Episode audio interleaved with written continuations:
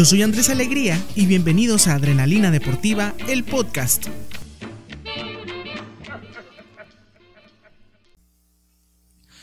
Bienvenidos, bienvenidos damas y caballeros a este su podcast de bajo presupuesto en el cual les recuerdo que hablamos solamente de temas deportivos porque pues de ahí se deriva el nombre, ¿verdad? De adrenalina deportiva, entonces eh, solamente se hablan de deportes, cosas de deportes y nada más que deportes. Espero que estén de la mejor manera, sobre todo de salud, encerrados en casa, sin exponerse a tanta gente sin exponerse a lugares con mucha, mucha raza, aunque al único lugar donde se puede ir en este momento con mucha gente es el mercado, ¿verdad? Donde todos andamos con el miedo de que alguien tosa o que alguien nos vaya a estornudar de perdida cerca, ni siquiera de frente, que vaya a estornudar o escuchemos que alguien estornude, pues nos asustamos, ¿verdad? Y ya le andamos echando cloro encima o antibacterial a esa persona. Entonces tenemos que relajarnos también y solamente tomar las debidas precauciones. Pues les traigo, damas y caballeros, muchas cosas, muchas noticias, mucha información. Hasta el momento, más que nada del tema, eh, hasta ahorita, el tema de boxeo. Y resulta que con todo este cotorreo del coronavirus, hay un desmadre, la verdad, con el tema de la agenda de los campeones mexicanos. Les recuerdo que México tiene actualmente 8 campeones mexicanos en el mundo. Así es, amiguitos, no solo es el Canelo Álvarez, no solo es él, hay otros campeones mexicanos que también tienen que tener su foco de atención. Sí, Canelo Álvarez es el, de, es el de mayor exposición, es el que más llama la atención y es el más controversial, pero no es el único. Tenemos a uno de los campeones más recientes que es Elwin Soto, que es el de menor fama, pero no hay que quitarle el ojo de encima porque tiene un gran futuro ese muchacho. Por el contrario, tenemos estrellas como Leo Santa Cruz, eh, Miguel Berchelt, tenemos también a Emanuele Navarrete, tenemos también a Rey Vargas, a Juan Francisco Estrada y Julio César Martínez. Pues ninguno de, estos campeones mencionados anteriormente tiene alguna fecha establecida y los que por lo menos tenían alguna idea de alguna fecha tentativa, pues está suspendida, la verdad, por tiempo indefinido. Bueno, todos sabemos este, cuál es la situación porque pues el, maldito coronavirus este, va creciendo un poco más y nos está, nos está suspendiendo cada vez más eventos, ¿verdad? Ahora, yo sé que ustedes quieren escuchar cómo está el cotorreo con el Canelo Álvarez, digo, eh, Andrés, eh, estás hablando de otros boxeadores, pero ¿qué onda con el que tiene más foco? ¿Qué onda con el que al que le tenemos más atención?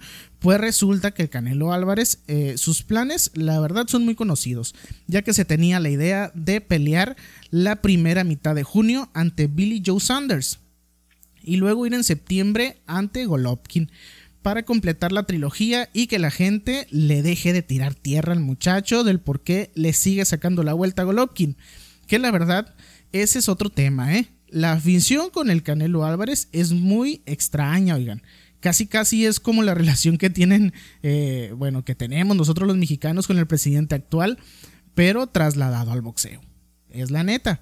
¿Qué quiero decir con esto? Que lo aman o lo odian. Si gana es porque su adversario ya iba de bajada o porque ya está muy ruco o porque no tiene pegada, ¿verdad? Y si pierde, pues es un mal boxeador y es un tronco y no se mueve y no sé qué. Y esta polémica, la verdad, siempre, siempre va a existir con el Canelo Álvarez. No le pasa nada, no le perdona nada, pero bueno. Así las cosas con el Canelo Álvarez. No hay fechas todavía, pero eh, hasta el momento era como, como él pensaba planear, eh, eh, como él pensaba desarrollarse, desarrollar sus peleas este año. Y bueno, vamos a ver cómo, cómo sigue todo esto para ver eh, qué tanto se van a posponer sus peleas y este tipo de eventos del Canelo Álvarez. Bueno, en otros encuentros eh, hay, otro, hay otro campeón mexicano muy interesante en este año, es el de, bueno, Leo Santa Cruz, que podría ser su vuelta entre junio y julio y se presume que sería contra Gervonta Davis. Así que bueno, vamos a esperar también el aplazamiento que tanto se va a mover o, cómo va a estar el cotorreo con Leo Santa Cruz. El otro monarca de peso superpluma es el Alacrán Berchelt, eh, que pelearía contra Oscar Valdés en el mes de junio, por mencionar a algunos. Estas son algunas de las peleas que están que están ya pactadas, pero pues igual eh, que están suspendidas. Les comento que eh, solamente se tenía el mes, pero no se tiene la fecha exacta, ¿verdad? Bueno, definitivamente el boxeo es uno de los deportes que tiene movimiento todo el año, no como otros deportes que es por temporadas. Y definitivamente han tenido grandes pérdidas con el aplazamiento y la cancelación de estos eventos deportivos. Mm, sí, así como se los menciono, pues eh, regularmente el boxeo es todo el año, eh, no es por temporadas así como una NFL, como la MLB o como cualquier liga de fútbol, ¿verdad? Que tienen sus temporadas bajas, sus temporadas altas y, este, y, bueno, les pega más que nada pues en su temporada baja de lo económico, pero pues el boxeo es en el transcurso de todo el año y pues vamos a ver eh, cómo salen de este apuro o vamos a ver qué tanto se tiene que aplazar este tipo de eventos boxísticos. Y en otro tema, hablando, siguiendo con el boxeo, en otro tema resulta que a Manny Pacman Pacquiao le hicieron la prueba del coronavirus, el cual Gracias a Dios, oigan, le salió negativo al campeón de peso welter. Pues resulta, amigos y amigas, que no le hicieron la prueba nada más porque se les antojó, porque se les ocurrió o porque el señor tiene lana, ya que andan diciendo que, esa prueba es bastante cara. Bueno, pues la bronca fue que como saben, eh, le está haciendo a la política el señor y pues estuvo en contacto directo con un político de su país que salió positivo de coronavirus. Y ahora, la verdad, con el solo hecho de pasarle a un lado a alguien que trae cubrebocas, pues te asustas, ¿verdad? Imagínense convivir con un infectado, pues sí requiere de unos estudios, así que para el Pac-Man ya pasó ese susto, eh, salió negativo en sus estudios, así que bien por el Pac-Man. Ahora sí, que lo tome de experiencia y que se encierre en su casa. Bueno, en otros deportes, ustedes saben también de antemano que las mujeres se están abriendo brecha en el deporte. Eh, la verdad, muy bien por ellas. Y me refiero a que muchas ligas de mujeres se han creado o han tenido mayor foco de atención lo cual me parece la neta espectacular, ¿verdad? Pues resulta y resalta que las ligas mayores, la MLB, sí señor, les han dado la bienvenida a las mujeres y me refiero, por ejemplo, uno de ellos es Alisa Naken, que se convirtió en la primera mujer en un cuerpo de entrenadores al ser nombrada asistente del nuevo manager de los San Francisco Giants. Tenemos también a Rachel Balkovich. Balkovich, ajá. Este, oigan, disculpen la pronunciación, pero eh, son bastante, pronunciaciones bastante complicadas, oigan. Ténganme paciencia, ¿verdad? Fue eh, Rachel Balkovich fue contratada como entrenadora de bateo de las ligas menores para los Yankees. Tenemos también a Verónica Álvarez, que trabajó con los Atléticos de Oakland durante el campeonato de primavera por segundo año consecutivo. Tenemos también a Cristina Whitlock, eh, que fue contratada como entrenadora de ligas menores eh, con los Cardenales de San Luis. Definitivamente, las mujeres se están abriendo brecha en todos los deportes y la verdad no veo muy descabellado que próximamente miremos a una mujer dirigiendo a un equipo de las grandes ligas. La neta, bien, bien por las morras que le están dando con todo a los deportes, la verdad. Y en el fútbol americano, como lo mencionamos en el episodio de la semana anterior, si usted lo escuchó, si no lo escuchó, pues escúchelo en este momento, porque está fuera de onda, la neta, ¿eh? Y bueno, están eh, en la época de transferencias y cuando hablamos de transferencias en la NFL no podemos dejar pasar el evento más importante de este deporte y no es el Super Bowl. Bueno, es el más, es el, es el, el que tiene mayor foco de atención al Super Bowl, pero abajito del Super Bowl también está el draft de la NFL. Eh, y ahí les va un poquito de la historia de este evento tan importante o por qué, eh, por qué empezó a ganar trascendencia, por qué se hizo tan importante y así surgió todo esto. Oigan, pues resulta que todo esto comenzó por un señor llamado Bert Bell. Bert Bell. Ajá. Y que había sido eh, quemado, la neta, en la NFL y buscaba la manera de desquitarse. Ah, pues este señor eh, creó lo que hoy conocemos como el draft. ¿Y cómo está eso? Bueno, es el mercado de transferencias. Este, pues este compa se hizo a la idea de que si no sumaban nuevos talentos a la liga, se los iba a cargar el payaso. En este momento, en ese momento, les estoy hablando del año de 1933. Todos los, los colegiales eran agentes libres y, y el juego universitario, la verdad, tenía más popularidad que el profesional. Bueno, pues con algo de negociación, Bell, eh, el ruco que inventó el draft, se convirtió en comisionado de la NFL. Pues ya siendo comisionado, les dijo a los otros clubes, a los otros clubes, que le dieran la oportunidad al, draft. Eh, y resulta que el equipo eh, con el peor récord de la liga elegiría primero. Nada tonto el muchacho, ¿eh? El resto lo haría en orden inverso de éxito en clasificación. Así era como iniciaron las reglas del draft de la selección de nuevos jugadores. Y adivinen quién tuvo la primera selección o la posibilidad de elegir. Pues nada más y nada menos que los Eagles. Eh, es como cuando jugabas fútbol, más o menos, les voy a poner un ejemplo, cuando jugabas fútbol en la calle y el que era dueño del balón escogía primero. Entonces, eh, era el más chilo, entonces pues así fue. Los Eagles fueron los primeros en, eh, en, empezar con la elección de jugadores en el draft. Y bueno, así funciona este cotorreo. El número de rondas para elegir a los jugadores colegiales fue cambiando en el transcurso del tiempo porque el fútbol colegial seguía creciendo y más jugadores quedaban disponibles. Fue tanto el interés en la selección de talentos que bueno, llegó ESPN, se acercó con la NFL y les dijeron que ellos podían transmitir el draft. Todo, eh, todo esto pasó en el año de los 80, en 1980. Bueno, pues para 1990 era tanto el interés de los equipos por adquirir sangre nueva para la liga que comenzaron a aceptar colegiales que habían estado en la escuela por al menos tres años y ya podían ser prospectos para subir a la NFL. Así que bueno, hay muchos, muchos jugadores, no solamente en la NFL, que realmente ni escuela tienen, ¿verdad? O no terminaron sus estudios. ¿Por qué?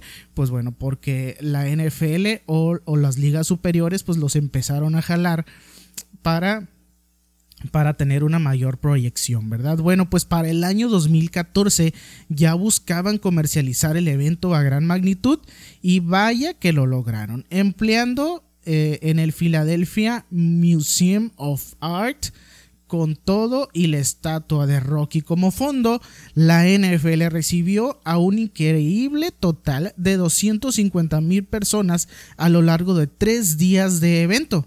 En el 2018, un estadio se empleó como sede por primera vez, el Palacio de Jerry Jones, cerca de Dallas, el ATT Stadium, luego en el, en el Music City a lo largo de Broadway.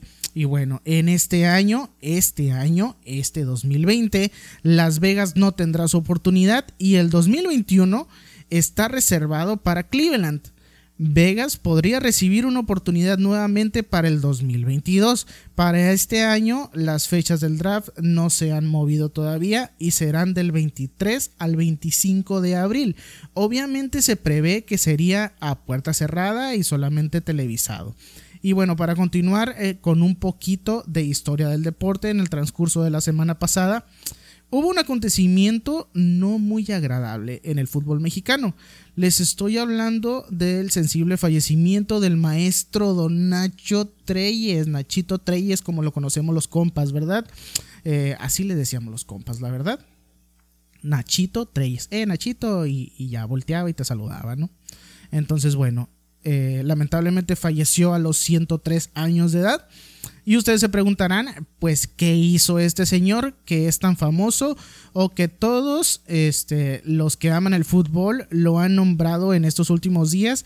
Pues eh, ahí les va un poquito de la historia de este señor para que eh, los que viven en una burbuja pues sepan qué onda, sepan quién es y de dónde proviene. Pues resulta que es nacido en el año de 1916 y se convirtió en futbolista en el año de 1934.